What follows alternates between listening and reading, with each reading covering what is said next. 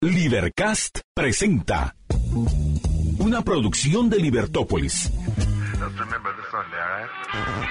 Día a día encontrarás los episodios de las emisiones correspondientes a nuestros programas.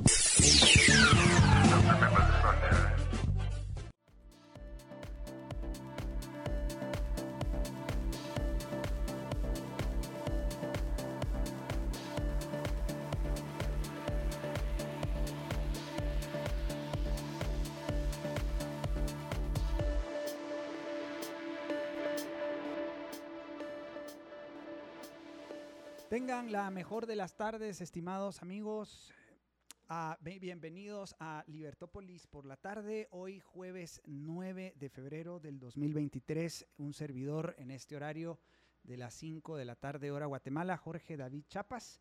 Y hoy pues como siempre, como todos los jueves, tratando de llevar a ustedes un tema de muchísimo interés, una entrevista, dicho sea de paso, de muchísimo interés.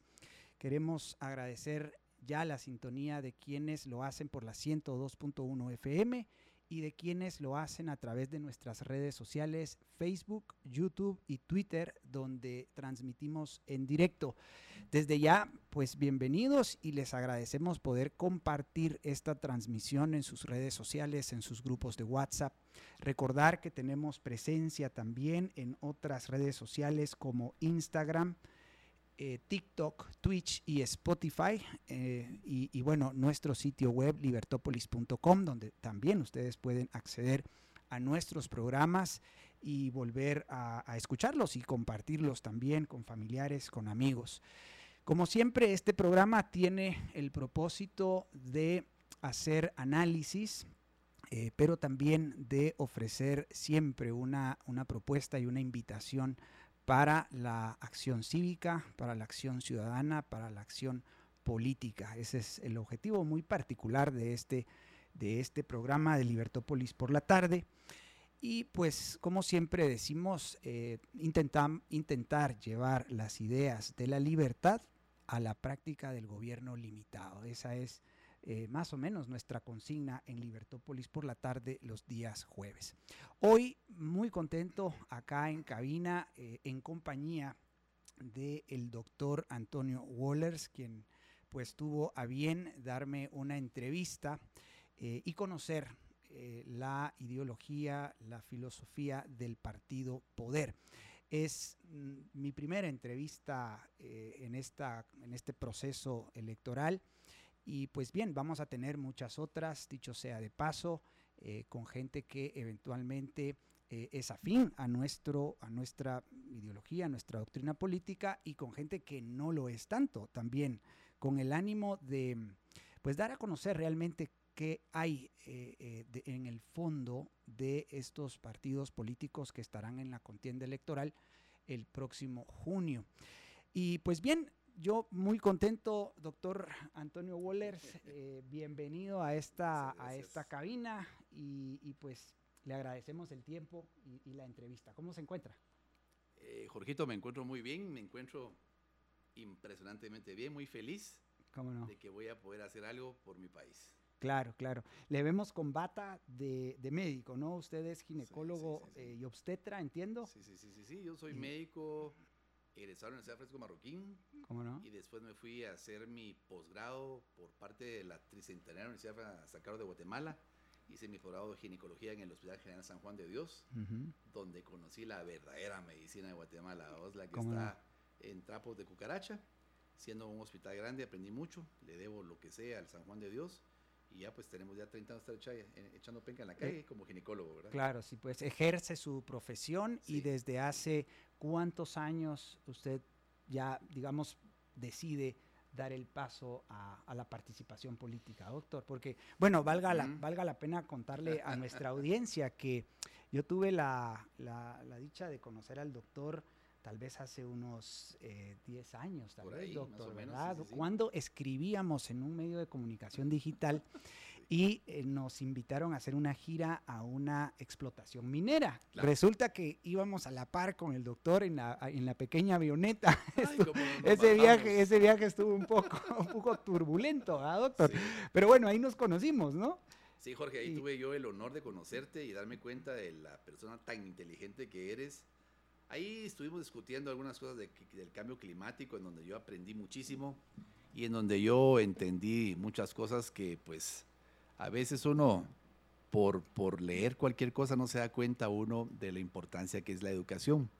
Yo te cuento, ¿verdad? Yo he sido ginecólogo toda mi vida, toda mi vida he trabajado, he, he salvado vidas, he tratado de hacer lo mejor para que la gente tenga calidad de vida. ¿Cómo Eh? Tengo un club de menopausia en Facebook, se llama Club de la Menopausia, Doctor Antonio Borges. Ahorita tenemos cabalmente en Repejo, nos acaban de autorizar la Fundación Doctor Antonio Borges para ayudar a las mujeres con menopausia y necesidades económicas. Y estamos en un montón de cosas, pero yo dije, bueno, si puedo llegar a 100 mil personas, 200 mil personas, ¿cómo puedo llegar a millones de personas? Bueno, es solamente a través de la política. En el año 2015 empecé yo a, a- a más o menos eh, buscar entender cómo llegar.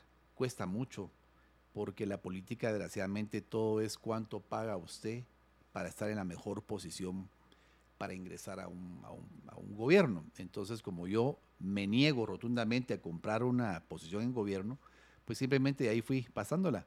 Pero gracias a Dios ahora tenemos un proyecto que ya es propio, es de nosotros, yo soy parte de los fundadores ¿Cómo no? y en donde el ingeniero Walfer Lara me dijo, mira, trabajemos.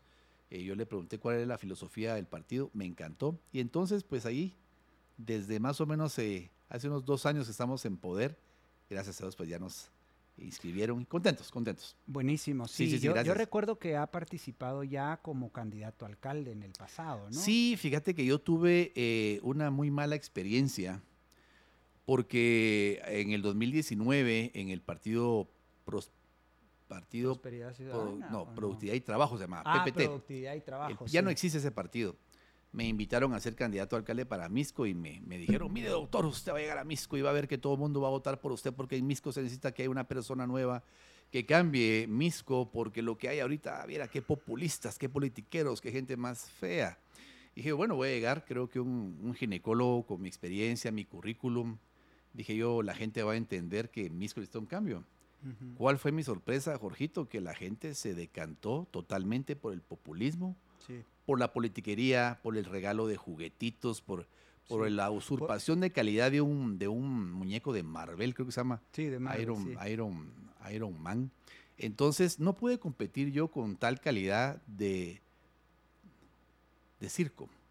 Mi mensaje era serio, era, mira, Jorgito, como dice Fritz Thomas, la primera regla de la economía es que si queremos tener una buena calidad de vida, eso tiene un costo. Y la primera regla de la política es ignorar esa regla de economía. Entonces yo le decía a la gente, vamos a tener que hacer un esfuerzo para que Misco sea como que fuera un, un municipio el más importante. No, la gente no quiso. Quiere seguir con sus calles destruidas, la falta de agua, la ignorancia, la criminalidad, y entonces ganó este señor que actualmente está y que probablemente va a volver a ganar porque Misco Sí. no quiere cambiar, ¿verdad? Creo que al, al secuestrado le está pasando el síndrome de Estocolmo, ¿verdad vos? Que, que se enamoró de su secuestrador. Exactamente, eso ha pasado. Es muy probable que eso esté pasando a nivel nacional. Y bueno, sí, usted lo- bien lo dice, la gente ha preferido su dog park antes que la seguridad, ¿no? Que, que, eh, la seguridad, la infraestructura y bueno, tantas cosas. Pero ha mencionado algo, algo sobre lo cual quisiera yo partir esta conversación, esta entrevista, y es el tema de la filosofía del partido Poder, ¿no? Eh, eh, el doctor Antonio Wollers eh, es, secretario de organización del partido Poder y en la página poderguate.com, que es donde ustedes pueden conocer eh, este partido, pues allí hay eh, una serie de, información, información que es importante para poder conocer ¿no? cuál es el trasfondo de este partido. ¿no? Doctor Wollers, en esta página se dice que la ideología de poder es de centro derecha. ¿sí? ¿Cómo eh, le diría usted a los guatemaltecos qué significa eso de centro derecha? Te voy a comentar que el Tribunal Supremo Electoral exige que todos los partidos políticos tengan una ideología. Y te dice, bueno, usted qué es, es izquierda, es centro, es derecha. Entonces te, te, te obligan a decir que sos. Entonces vos para no caer en problemas de, de malas interpretaciones que te digan, ah, es comunista, ah, es que es, es de la derecha criminal, no sé qué, pues pusimos centro derecha. Pero realmente nosotros creemos en la persona. Pe- Creemos en que las personas todas debemos tener una vida digna. Entonces le pusimos centro derecha porque se oía interesante, pero realmente para mí la izquierda y la derecha son los conceptos más tontos que hay y había una izquierda que ha destruido países, ¿verdad? No veo, no conozco una izquierda que realmente haya logrado un avance. Si no, preguntémosles a los de Venezuela o los de Cuba por qué se escapan de sus países, ¿verdad?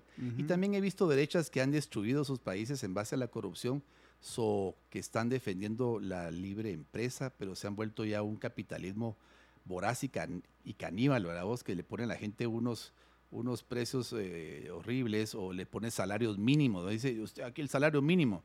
Ese salario mínimo, Jorge, se convierte en un salario máximo, pues una persona va a un lugar a trabajar y dice, ¿cuánto voy a ganar? El salario mínimo y no puedo ganar más. Tengo tres hijos, la canasta básica está en 4 mil quetzales y algo, la, avanzada está arriba de 7 mil. Pago teléfono, pago casa, pago internet, pago transporte, ¿no puedo ganar un poquito más? No, fíjese que ese es el máximo. Bueno, entonces, ¿es el salario mínimo o es el salario máximo?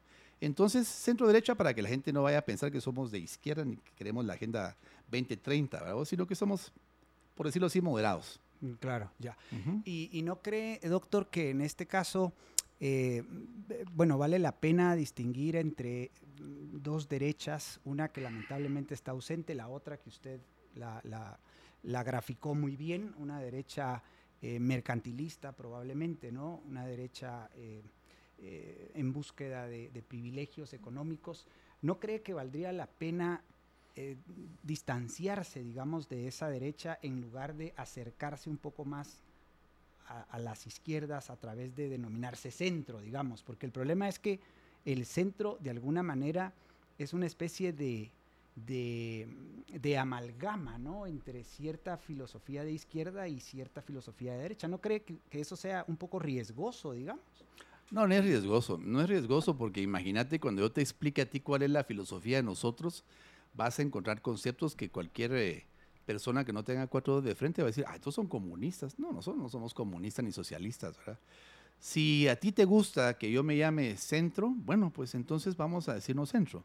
Si a alguien le gusta que digan, no, eh, algo más a la izquierda, bueno, entonces llamémonos centro, izquierda, derecha. Llámele como quieran. Pero poder, lo que quiere es una vida digna para todos los guatemaltecos. Si eso le quieren llamar centro, bueno, pues entonces será centro, Jorgito, ¿verdad? Pero no nos basamos en el centro a la izquierda, nos basamos, mira, Guatemala ha tenido gobiernos de derecha, de izquierda, de ricos, de pobres, de militares, de civiles, de profesionales, de gente que no ha tenido una profesión, pero nunca hemos tenido un gobierno de gente decente. Entonces, llámale como quieras, llámale como quieras, pero nosotros creemos que de la parte de la izquierda hay cosas buenas, de la parte de la derecha también hay cosas buenas. Hay que amalgamar lo bueno y hay que quitar lo malo a las cosas que se están dando en la izquierda y en la derecha. Yo no le voy a regalar la luz a la gente, pues, ¿cómo le voy a regalar la luz a la gente si a mí me cuesta pagar mi, mi recibo de luz, verdad? Entonces no lo voy a hacer. Ah, entonces no es, no, es, no es socialista, no, no lo soy. Eh, pero también quiero que la gente gane mejor. Ah, entonces va en contra del capitalismo. No, no es eso, pues. Es un montón de cosas que le llamamos humanismo integral, ¿verdad? Eso es interesante y creemos que eh, la base de todo es Dios y después viene el hombre. ¿verdad? Qué interesante lo que ha dicho, porque justamente en, un eh, libro eh, que trata sobre las cosmovisiones de un autor que se llama David Noebel, por ahí se lo, se lo recomiendo, hay una descripción muy completa de las diferentes cosmovisiones y, precisamente aparece el humanismo secular, ¿sí? que es como se considera esta filosofía. Entiendo que esta es la filosofía que aparece acá como mm, los valores del humanismo integral. ¿Y, a qué se refieren con esto del humanismo? Porque el humanismo secular es esencialmente ateo, fíjese doctor. Entonces a mí me llama la atención, siempre que hablan de humanismo, eh, ¿a qué se refieren? ¿Se refieren básicamente al apoyo eh, a los seres humanos o a la preocupación por los seres humanos? ¿Qué hay, qué hay más allá, digamos, de esa filosofía? Qué interesante que lo que has leído te haya llenado, pero no creas en todo lo que está escrito, porque falta mucho por escribir. El humanismo integral se refiere, si, nos vamos a ver qué es el humanismo, que nos encanta la definición, el humanismo de Jean-Paul Sartre, ¿sí? Dice que la parte central de todo es el hombre, es antropocéntrico, o sea, el hombre, el hombre, el hombre. Si vas a leer a Marcuse, él también empieza más o menos en esto, que el hombre es la, base de la sociedad y que nosotros creemos en un humanismo integral que integra a Dios y se llama teocentrismo. Entonces, el antropocéntrico es el hombre. El teocéntrico es Dios. ¿Por qué? No somos nada sin Dios, vos, en serio. Yo no sé eso de ateo, perdóname, mano, pero no va con nosotros. Creemos en Dios, creemos en la familia. Nosotros tenemos dos agendas o dos lugares donde vamos a hacer que Guatemala cambie en poder. La Constitución de la República y la Biblia. Entonces el humanismo integral significa teocéntrico, que está Dios alrededor nuestro y que después está el hombre como centro, ¿verdad? Y tenemos tres cosas que nos basan eh, ese humanismo integral. El aspecto comunitario, ah, dijo comunitario, ah, es comunista. Ahí está el problema de la ignorancia. Comunitario significa desarrollar nuestras comunidades, ¿sí? Todas. Claro. Tratar de que todos tengan dinero, tengan muchas ventajas económicas, que todo mundo pueda ganar dinero, porque mientras más ricos sean en Guatemala, más desarrollamos industria, más damos empleo y más mejoramos, ¿verdad? Entonces tenemos eh, ese desarrollo comunitario. Después está la persona. ¿Por qué? Todo esto, Jorge, lo hacemos para que un día tus hijos puedan tener carro, casa, puedan viajar, puedan tener... El guatemalteco en Guatemala no vive, sobrevive, porque el humanismo integral no le importa eh, eh, de, dónde se consiga la plata, mientras el humanismo integral sea la base sea el hombre. En cambio, el capitalismo, el socialismo, mira, destruyen al hombre, no importa, eh, destruyamos al hombre, pero ganemos plata. Por eso vos vas a ver fincas en donde hay un montón de empleados ganando 800 que sabes al mes, pero el dueño está ganando 150 millones al año. ¿ah? Ahorita acaba de salir un anuncio de un banco, me reservo el nombre, del banco me lo voy a reservar, solo que las siglas son CHN, eh, pero no te dije el nombre, vamos, en donde dice, este año tuvimos una ganancia de 180 millones de quetzales, ¿verdad? Pero anda a ver cuánto, cuánto le pagan a los cajeros. El salario mínimo. Sí, seguro. puedes vivir con eso. Yo no puedo vivir con eso. ¿verdad? Entonces, la cuestión acá es que nosotros creemos que el humanismo integral está teocéntrico, porque Dios es la base de todo. Lo que nos ilumina, lo que nos hace seguir todos los días vivos. Está el desarrollo comunitario, la persona y el pluralismo. Entonces son tres cosas bien sencillas, ¿verdad? Tenemos a Dios como centro, a la, a, la desarrollo comunitario, a la persona y el ¿qué es pluralismo? Vos hay que respetar a todo mundo, pues. Yo ando tatuado, tengo aretes, respetame. Vos puedes eh, no gustarte eso, te respeto. Eh, aquellos son garífunas, les gusta bailar y no sé, respetémoslos. Los indígenas quieren su desarrollo, respetémoslos. Mirar a estas comunidades, es que aquellos son, son gays, respetémoslos. Guatemala es un país donde hay muchas cosas de pluralidad. Eh, lenguajes, formas de vivir, de vestir. Incluso hay ateos, hay gente que cree en otros dioses. Respetémoslos. Mira vos, como decía Benito Juárez. El respeto al derecho ajeno. Es la paz. Entonces creemos, ¿verdad? Incluso estamos trayendo a Benito Juárez, cosa que no tiene nada que ver con el humanismo, pero creemos que todas las personas han hecho cosas muy buenas. Y creemos que este mensaje de poder es llegar a la gente a que por favor ya no crean en politiqueros que les dicen, es que no sé qué, que la derecha, que les dice, ah, son tonterías. Un buen hombre se basa en derecha, en izquierda, en centro, en atrás y en adelante para salir adelante, entendiendo que el respeto a la vida humana es lo más importante y lo define la Constitución. Entonces sí creemos que el humanismo integral, basándonos en Dios teocéntrico, es la base de no el ateo, ¿viste? Bien, eh, excelente. Pues muchas gracias, doctor. Vamos a hacer algunos comentarios sobre eh, estas, estos últimos apuntes, pero tenemos que ir a cumplir con nuestros anunciantes, no sin antes informarles que en Banco Industrial nos preocupa tu bienestar, por eso queremos que escuches este consejo de seguridad. Páginas de dudosa procedencia están suplantando a Banco Industrial para ingresar a BI en línea web. Escribe la dirección https dos puntos diagonal diagonal www.bi.com.gt.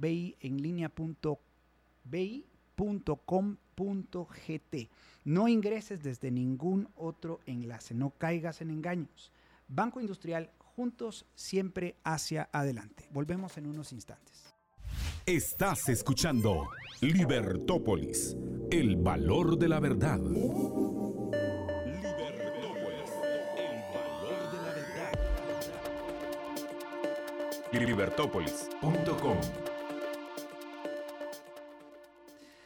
Tú que te dedicas a la construcción, sabes lo importante que es para cada una de tus obras crear ambientes con estilo. Encuentra la mejor calidad y el diseño adecuado para cada uno de tus clientes. Visita las tiendas Samboro o ingresa a www.samboro.com. Samboriza todos tus proyectos con Samboro. Bienvenidos amigos eh, a este segundo segmento de Libertópolis por la tarde. Un servidor, Jorge David Chapas, por si apenas están sintonizándonos. Muchísimas gracias a quienes lo hacen por la 102.1 FM y a quienes lo hacen también en redes sociales, Facebook, Twitter y YouTube. Les agradecemos poder compartir esta transmisión.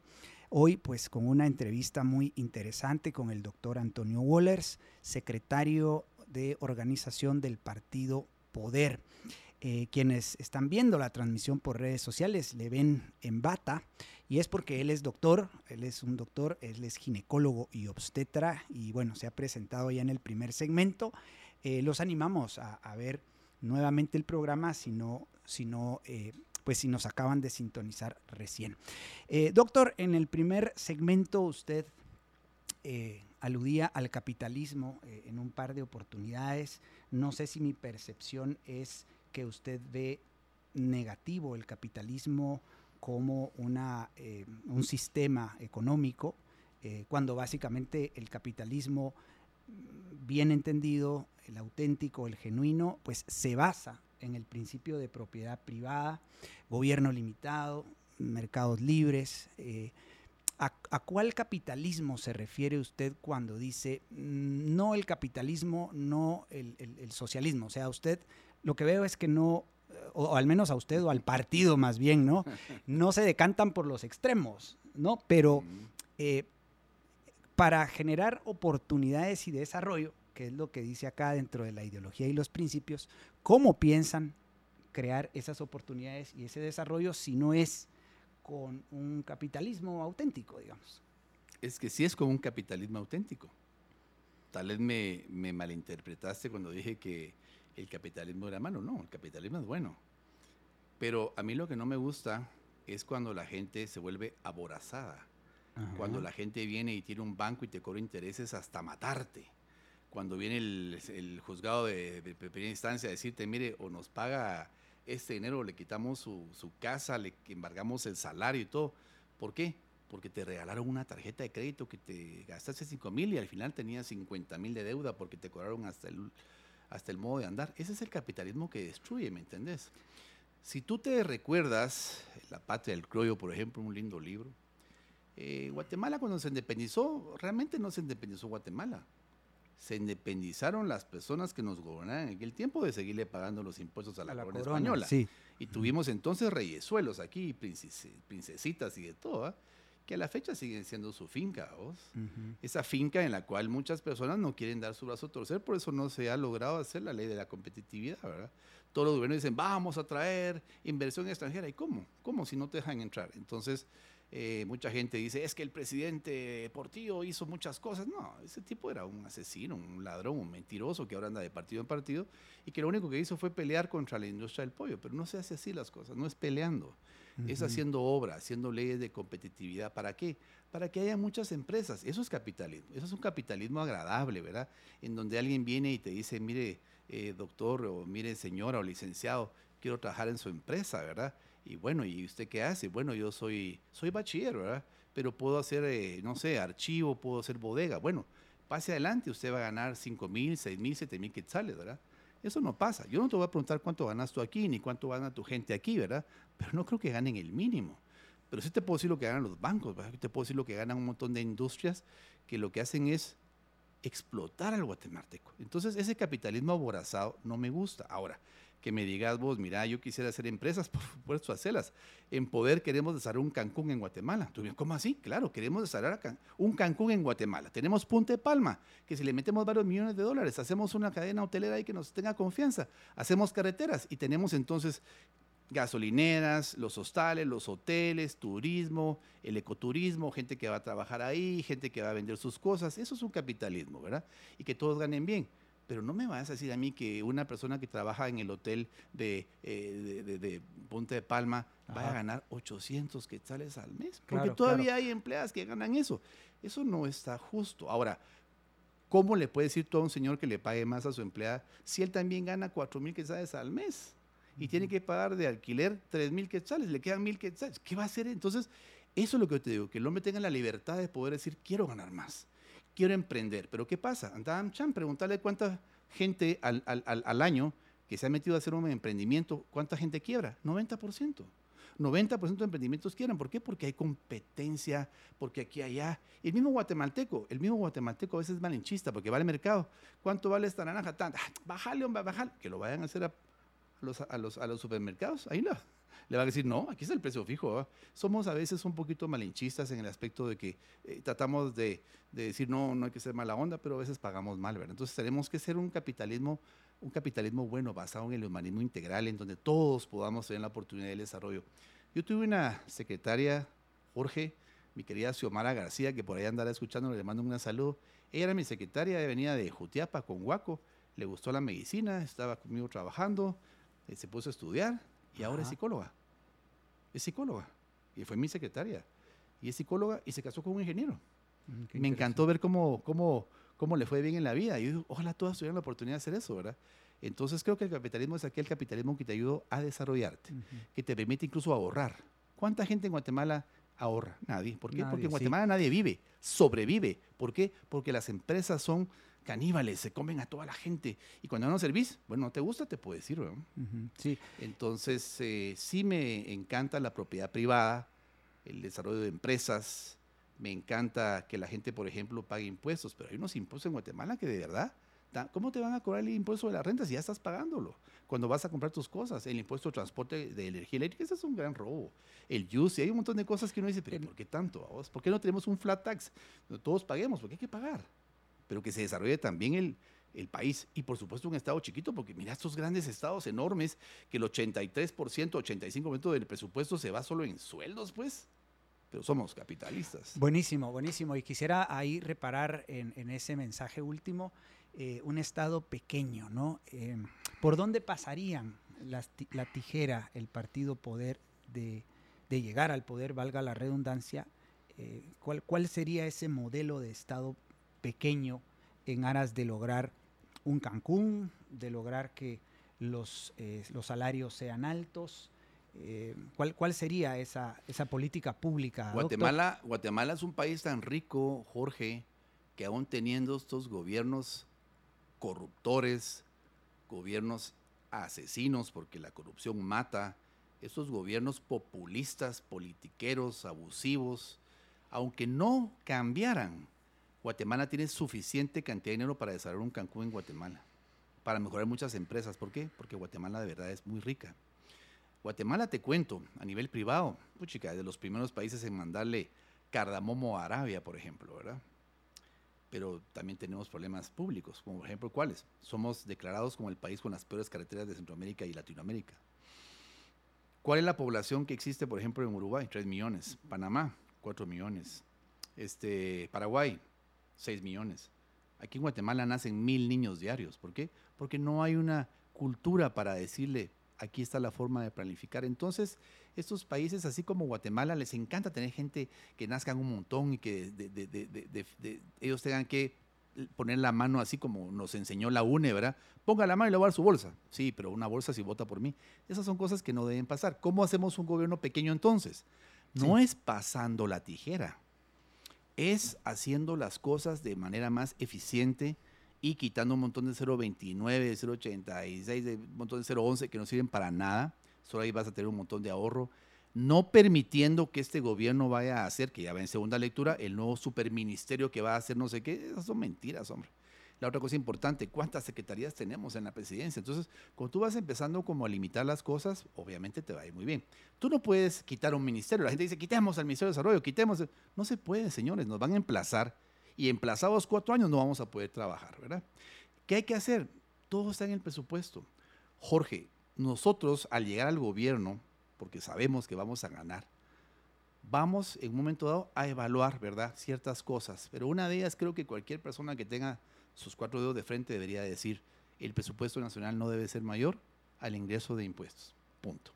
Si vos ganas 85 mil millones de quetzales, tu presupuesto tiene que ser ese. Si no, vas a empezar a endeudarte a ti, a pedir préstamos y a pagar una cantidad. Tú no te imaginas lo que se paga al mes en intereses por préstamos. Ahora, a los ministerios, empezarles a bajar un poquito su presupuesto. ¿Por qué? Si tú a una persona le das 100 quetzales, pues te compra muchas cosas en la tienda.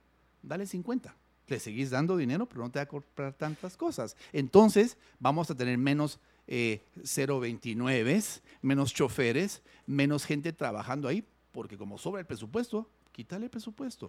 Empezar a hacer un presupuesto más eficiente para que no malgasten. Y vas a ver cómo el Estado va a empezar poco a poquito a autorreducirse, porque va a decir, eh, va a decir la, la amante de un ministro, mi amor, ¿y mi puesto? Fíjate, mi amor, que no puedo porque no tenemos más plata. Es que este gobierno nos dejó sin plata. Ay, vaya, mi amor, porque la vez pasada teníamos como 10 amigos trabajando. Sí, pero como nos votaron el presupuesto, ahora se lo tengo mi secretaria a vos. ¿Entiendes la forma? Sí, sí, trato de entenderla, pero en, la verdad, eh, pues digamos, eh, zanjo mis dudas porque el problema es que hay muchísimos grupos de interés eh, que, se, querrá, digamos, seguir mamando de la teta del Estado y querrá seguir aumentando el presupuesto para eh, supuestamente mejorar y ser más eficientes los ministerios. De hecho, eso es lo que han intentado hacer otros gobiernos, ¿no? Hacer más eficiente el que hacer de los 14 ministerios, pero ninguno parece lograr, porque el problema no es una cuestión de plata, doctor. Quizás ahí yo le deje mi, perspectiva al respecto. Es una cuestión ontológica en el sentido de que el Estado no está para eh, desarrollar actividades en materia económica, en materia bancaria, usted ya lo mencionaba, en materia de educación, de atención médica, de cultura, deportes, de medio ambiente. Entonces, no es la naturaleza del Estado promover estos temas y como el Estado a través de los gobiernos intentan hacerlo, eh, el problema es que, pues, aún y reduciendo el presupuesto, no se va a lograr, digamos, tener buenos resultados. No sé si si, coincide con eso o, cuál sería su, visión. Totalmente de acuerdo. Eh, nosotros recibimos un curso con Daniel Herring, eh, se llamaba eh, Curso Anticorrupción, y ahí se llegó a la conclusión de que la corrupción no se puede, nunca se va a poder eliminar. Eliminar jamás. Al 100%. Es como cuando la gente dice, vamos a tener un, un gobierno que quite la pobreza. Eso no se puede hacer, la pobreza es inherente al ser humano. Hay cosas que se pueden bajar o disminuir de una cantidad, pero necesitamos tiempo. Mira, Jorge, yo creo que nosotros podemos en un momento dado cambiar muchas cosas. Por ejemplo, los sindicatos. Esas son las cosas que más destruye a Guatemala, que más limita a Guatemala. Hay sindicatos en salud, sindicatos en el IX, el Ministerio de Salud Pública, sindicatos de educación, sindicatos en todos lados. Cuando tú le ofreces a alguien, a alguien, un 011, por ejemplo, le dices, mire, vamos a hacer un nuevo contrato, un nuevo contrato, va a ganar un poco más, pero no puede sindicalizarse y va a usted estar expuesta a una serie de cada año debe evaluar su desarrollo, ¿verdad? Entonces, esa persona te dice, bueno, yo quiero ganar más y si para eso tengo que trabajar bien y tengo que estudiar y especializarme, lo voy a hacer. Mientras que los que no quieren cambiar, bueno, que ahí sigan con su salario y que sigan con la gran cosa, pero vas a dar la oportunidad a alguien que pueda cambiar. ¿Y eso qué significa? Vas a darle el poder, le vas a dar una calidad de mejor eh, profesional a los 011 que son los que realmente manejan los ministerios. A mí me arriesga cuando digo ministro, yo voy a cambiar el ministerio. Ese cuate no sabe nada, hombre. Si el ministerio tiene gerentes medios para abajo, que es lo que manejan todo, él arriba lo que va a ir a poner es solo gente, vamos. Entonces creo que hay que empezar a darle e, ese, beneficio a la gente que maneja los ministerios a que realmente pueda mejorar su calidad de vida para que haga las cosas bien. La otra cosa es la certeza jurídica. ¿verdad? Nosotros estamos en un país en donde sabemos quién fue la persona que no hizo algo bien, sabemos por qué se abrió un gran hoyo en Villanueva, sabemos qué constructora fue, no se ejecuta la póliza y la persona encargada dice, yo no fui, yo no estaba de turno. Cuando en Guatemala tengamos certeza jurídica de que realmente las personas que hacen las cosas mal terminen en la cárcel donde tienen que estar, ahí vas a ver cómo va a empezar la gente a decir, no, yo no quiero hacer ninguna corrupción porque es que ahora la cosa está difícil. ¿verdad? Esto no se lleva cuatro años, porque eso se lleva una cantidad de años, ocho, diez años. Educación son 20 años. Mira lo que hizo ahorita El Salvador. Le compró a Claro casi un terabyte para darle un internet que se llama Internet este, filtrado a los niños para poder estudiar. Ahí no pueden ver pornografía ni nada porque es un Internet filtrado. O sea, una inversión de ese tamaño en educación, por supuesto. Pero Guatemala, te digo la verdad, estamos muy mal porque no son los ministros los que van a, hacer lata los ministerios, son la gente que trabaja ahí, es la gente que tenemos que empezar a decirle, por favor, hagamos un cambio, hay que, hay que darle, mira, hay que explicarle a la gente, como tú dices, que no es la plata, es la forma en que hacen la corrupción. De verdad, da tristeza ver que, en una municipalidad el 36% tenés que pagar para poder hacer alguna obra. E, eso tiene que ser tipificado como delito, encontrar a la persona que lo pidió y meterlo a la cárcel y que esa persona diga quién fue el que se lo pidió y meterlo a la cárcel. Cuando tengamos certeza jurídica, tengamos eh, castigos ejemplares y se haga jurisprudencia al respecto, el país va a cambiar, pero no va a ser en un primer año. Si en primer año tenemos el presupuesto que nos está dejando este gobierno. En efecto, sí. Y sin embargo, se han metido a la, cárcel muchísimos eh, politiqueros corruptos, ahí a la pareja eh, presidencial de hace unos gobiernos. Y bueno, sigue igual la cosa, doctor. O sea, creo que meter a la cárcel a la gente en lugar de pensar en clave de, reparar el daño, ¿sí? O sea, robaste, entonces devuelve lo que robaste más el honor y los intereses que robaste, ¿no? Más que pensar en la cárcel, en la cárcel, en la cárcel, porque esta justicia de tipo punitivo nos conduce a una, a una esfera, digamos, a, un, eh, a una sensación de odio, de venganza, donde no, donde no, no hay paz, para los guatemaltecos, ¿no? Pero bueno, eso es como nota al pie sobre el ah, tema de la corrupción. Pero me gustaría decirte algo al respecto. Ajá. Yo soy de la idea que deben pudrirse en la cárcel aquellos que han sido corruptos. Tienen que pudrirse en la cárcel porque Guatemala han destruido. No han permitido que tengamos un desarrollo. Te quiero comentar una cosa. Hace dos años UNICEF hizo un estudio a nivel mundial de estaturas de niños. Guatemala tiene el país con los niños más pequeños del mundo. Ese desarrollo en lo que es eh, la nutrición, a mí me duele. Yo como médico me duele y quisiera ver en la cárcel a todos esos que han sido responsables de eso. Y por supuesto, no una cárcel como la que tenemos acá. Cárceles en lugares donde hay un calor insoportable, ¿sí? que todos los que son extorsionistas y esta gente corrupta y mareros terminen en una cárcel como en El Salvador. Yo, a mí me encanta lo que hace Bukele. No, no estoy de acuerdo con él en algunas cosas, ¿verdad? Pero sí creo que hay que dar un castigo, porque si no se da castigo, entonces la gente dice, bueno, en este país uno le paga tanto a alguien y ya saliste libre. Eso es lo que pasa en Guatemala se ríen en nuestra cara de los buenos ciudadanos, se ríen de las personas que pagamos impuestos y se seguirían riendo si estas cosas siguen cayendo. Los mismos populistas de siempre, los mismos de siempre en los gobiernos. Ok. Bueno, eh, vamos a ir al segundo corte de la tarde. La verdad es que, como siempre, ya vio, doctor, yo le dije, el programa nos va a quedar corto porque hay muchísimo más de qué hablar. Pero bien, vamos al segundo corte publicitario y volvemos en unos instantes.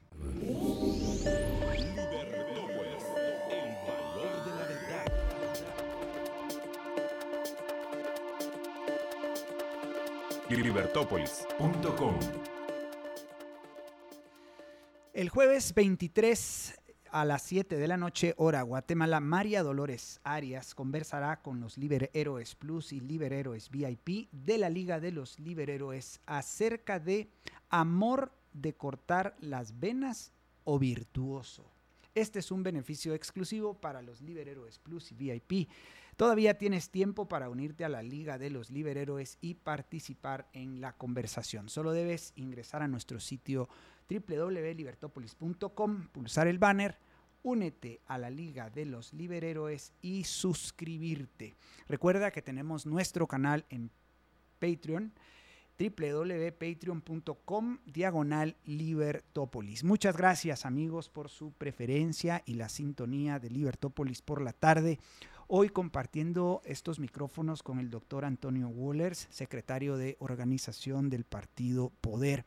Hemos conversado sobre la doctrina, la filosofía que, que abraza el partido Poder y le hemos preguntado sobre cómo ellos creen que podemos salir de estos graves problemas por los que pasa la gente de a pie, que era de quienes hablábamos en el ascensor con el doctor a la gente de a pie. Y doctor, yo quisiera eh, reparar ahí en un tema que, es por demás importante, creo que lo ha mencionado un par de veces, y es el hecho de eh, la constitución política de la República. ¿Usted cree realmente, o el partido político cree realmente que es posible ver cambios eh, verdaderos y reales en Guatemala bajo el mismo ordenamiento jurídico, constitucional y, las leyes que le siguen? O sea, ¿Creen que, que, eh, que, es necesario que no es necesario modificar la constitución o creen que bajo esta constitución es posible hacer lo que ustedes eh, visualizan? No es posible. Hay que cambiar mucho en la constitución, hay que cambiar mucho en la Contraloría de Cuentas, hay que cambiar mucho en la ley electoral y partidos políticos. Poder es un, es un partido nuevo, es el número 30, que está tratando de tocar la puerta de, la, de las personas, tocar a su corazón y a su cerebro y decirles que no somos más de lo mismo, no somos más de lo mismo. Con nosotros no va ninguna persona que ha estado metida en ningún gobierno porque creemos que una manzana podría pudrir a las demás. Sabemos que no es un partido tampoco eh, que, no tenga por ahí alguna situación, alguna persona. Me imagino yo que tal vez habrá. Claro, son, seres humanos. Por supuesto, somos seres humanos. Pero creemos que si la gente nos, nos entiende, nos entiende que no somos más de lo mismo y que queremos llegar algún día al gobierno, necesitamos dos millones de amigos. Ese es nuestro plan, el plan de los dos millones de amigos. Dos millones de amigos que digan poder, poder me gusta, yo voy a apoyar a poder. Y imagínate tú que de repente un día entra un partido político, ¿verdad? Por ejemplo, la, visión de poder, ¿cuál es? Ser el partido más grande y más importante en la historia política de Guatemala. Tú te imaginas un día un partido llega y pum, mete dos millones de personas y pum, entra a primera vuelta. ¿Qué te ahorraste? La segunda vuelta, esa vuelta que de repente a todos nos da una sensación muy fea porque empiezan los arreglos y, no tengas pena, la constitución va a seguir igual y la ley electoral va a seguir igual. Y no te preocupes si vos ganás, yo meto diputados y todo. Entonces, ¿qué pasa? Que seguimos igual. Pero si de repente alguien entra en primera vuelta y cambia todo, buenísimo.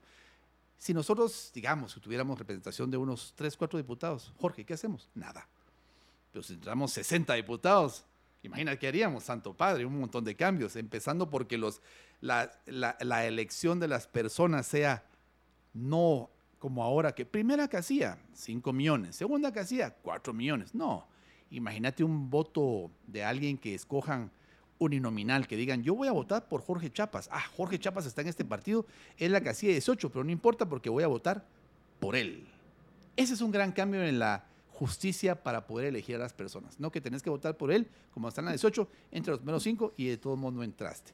Ese es un cambio importante. ¿Qué otro cambio necesitamos? Cambios en la Constitución, cambios en las compras eh, del Estado. Es una cosa horrorosa la mafia que se maneja ahí cambios en la ley, hay un montón de cosas que tenemos que cambiar. ¿Algún cambio particular en la Constitución que usted crea que es eh, relevante? Ah, yo creo que eh, a mí me interesaría más cambios en la ley electoral y de partidos políticos, porque ahí está la base, para mí ahí está la base, ¿verdad? Después, en la Contraloría de Cuentas de la Nación, que realmente hagan las cosas bien, mira, hay una página muy linda que se llama Ojo con mi pisto, Ahí, ahí, ahí todo el mundo puede saber en dónde las municipalidades han hecho un montón de robos y todo. Llaman a la Contraloría, llaman al MP y el sueño de los justos. Entonces, creo que hay que hacer muchos cambios a ese nivel. Guatemala tiene una, un poder judicial que de verdad da mucha vergüenza. Como me decía un, un penalista, en Guatemala está en la cárcel el que no tiene plata. Entonces nosotros creemos que con dos millones de amigos podemos hacer un cambio, tener una gran representación en, un Congreso, pero perdóname que te lo diga, si llegamos dos o tres, no vamos a poder hacer nada porque el status quo va a mantenernos así y va a ser muy feo, muy triste que alguien en la calle me diga, doctor Wallers, ¿no quiere hacer cambios? Pues somos tres diputados, ¿verdad? Si encima nos tienen sin parqueo, sin gasolina, no tenemos sugieres porque nos tienen hasta un cuarto de arriba y no tengo ni siquiera oficina porque como no estoy alineado. Entonces, Guatemala para poder cambiar, Jorge, primero hay que tener valor. ¿Valor de quién? Del guatemalteco. Que él diga, sí, voy a apoyar. Pero ¿qué pasa? Siguen siendo los que se van por la laminita. Yo me recuerdo que la gente que más o menos dice, voy a ver qué es este programa de gobierno, esta cosa aquí. Ah, pero ¿qué pasa con los de a pie? Con los del mercado, con los de los campos, con la gente que trabaja, qué sé yo. Eh, van a votar porque ni modo, le dieron el IVA. ¿Por quién voto por este? Pues este me cae bien. Ah, este símbolo qué bonito. Realmente no analizan por qué. Entonces, para ellos el gobierno siempre va a ser lo mismo porque no analizan, no entienden que no más de lo mismo es no más de lo mismo. Y poder es un proyecto que tenemos eso, ¿verdad? Algo que también es muy importante, creo yo, es que no tenemos plan de gobierno. Y una vez te lo adelanto. Tenemos agenda de gobierno. ¿Por qué una agenda? Porque nosotros queremos darle a las cosas su temporalidad. Si no queremos ser como aquel populista que dice, en cuatro años voy a cambiar y voy a hacer esto, vamos a llevar la selección de fútbol a un mundial, vamos a hacer esto, vamos a, dejar de pagar la luz, vamos a, hacer primer mundista. No, hombre, eso no es cierto. Necesitamos una agenda de 2, 4, 6, 8, 10, 12 años. ¿Por qué? Porque agendando los problemas es como se pueden solucionar. Algún día quisiéramos pasar la historia como el partido que hizo un gobierno que se le llamó el gobierno de las carreteras, porque a la gente habla de corrupción, corrupción. Pero ¿cómo podemos llevarle a la gente alimento, educación, salud, seguridad, desarrollo, zonas francas, si no hay una carretera por donde transitar? ¿Cómo va a llegar una tienda de, de comida rápida a estar en, en, Unión Cantinil, ahí son 14 horas para llegar. Entonces tenemos que hacer un montón de carreteras. Seremos el, primeramente Dios recordados por tanta carretera, pero con una agenda la gente no va a querer que nos vayamos.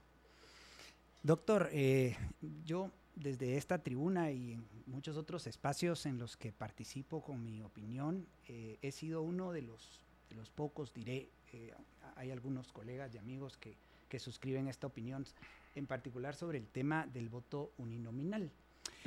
Nosotros hemos estudiado ese tema de la mano de politólogos de mucho renombre como Giovanni Sartori, eh, Jude eh, Wansky, Robert Dahl, por ejemplo, y ellos nos enseñan que el, voto uninominal suscribe una visión que se ha dado por llamar directismo.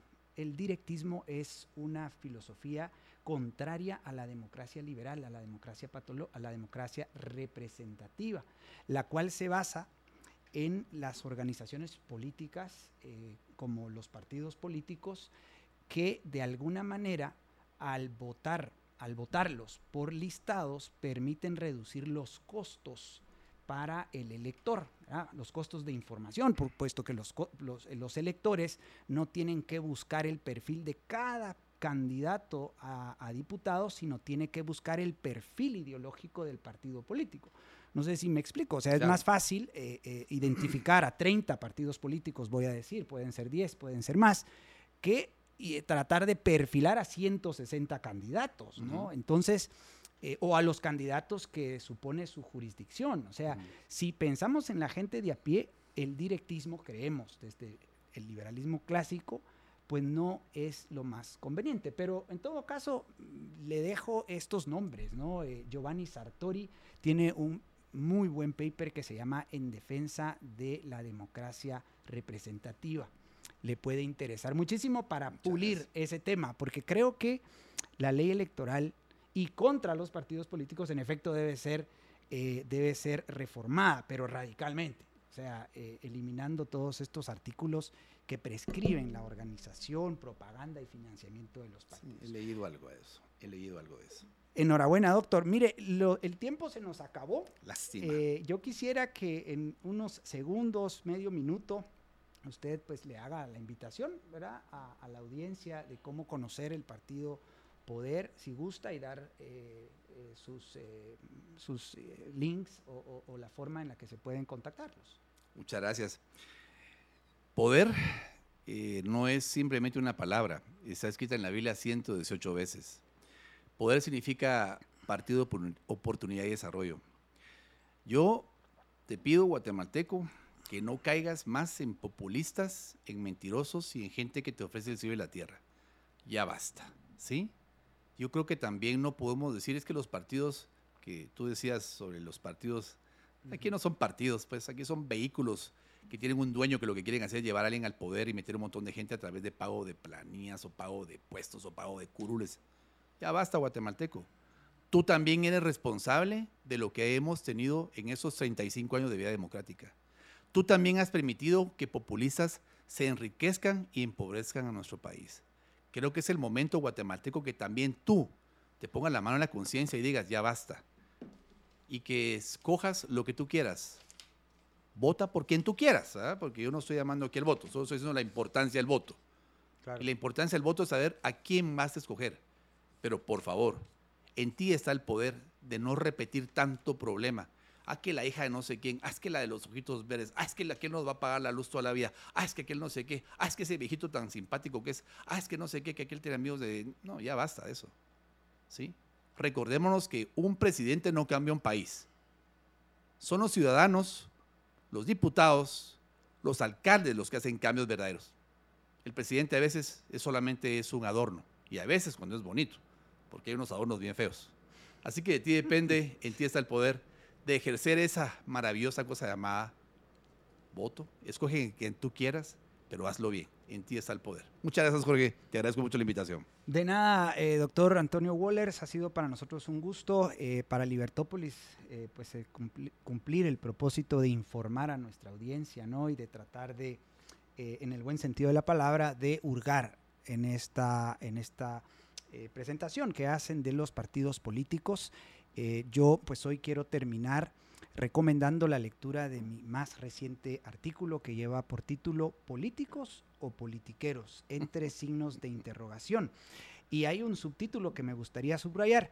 Empecemos por hacer esa distinción. El artículo lo pueden encontrar en mi sitio web jorgechapas.org y todos los miércoles publicado de manera impresa en nuestro diario. Invitadísimos, por supuesto, si les persuade a compartirlo. Y eh, bien, pues quiero terminar con un credo político que a propósito de que el doctor ha mencionado eh, las Sagradas Escrituras, quiero terminar diciendo que Jesús tenía razón cuando eh, dice que algunos o muchos gobernantes se enseñorean sobre las personas, se arrogan derechos y potestades y se hacen llamar bienhechores. tengan cuidado de que no os engañen, dice Cristo nuestro Señor. Así que bien, pues ese es el mensaje que hoy queríamos trasladar. Ha sido un gusto compartir con ustedes, estimados amigos. Nos vemos el próximo jueves, como siempre, en punto de las 5 de la tarde. Hasta la próxima.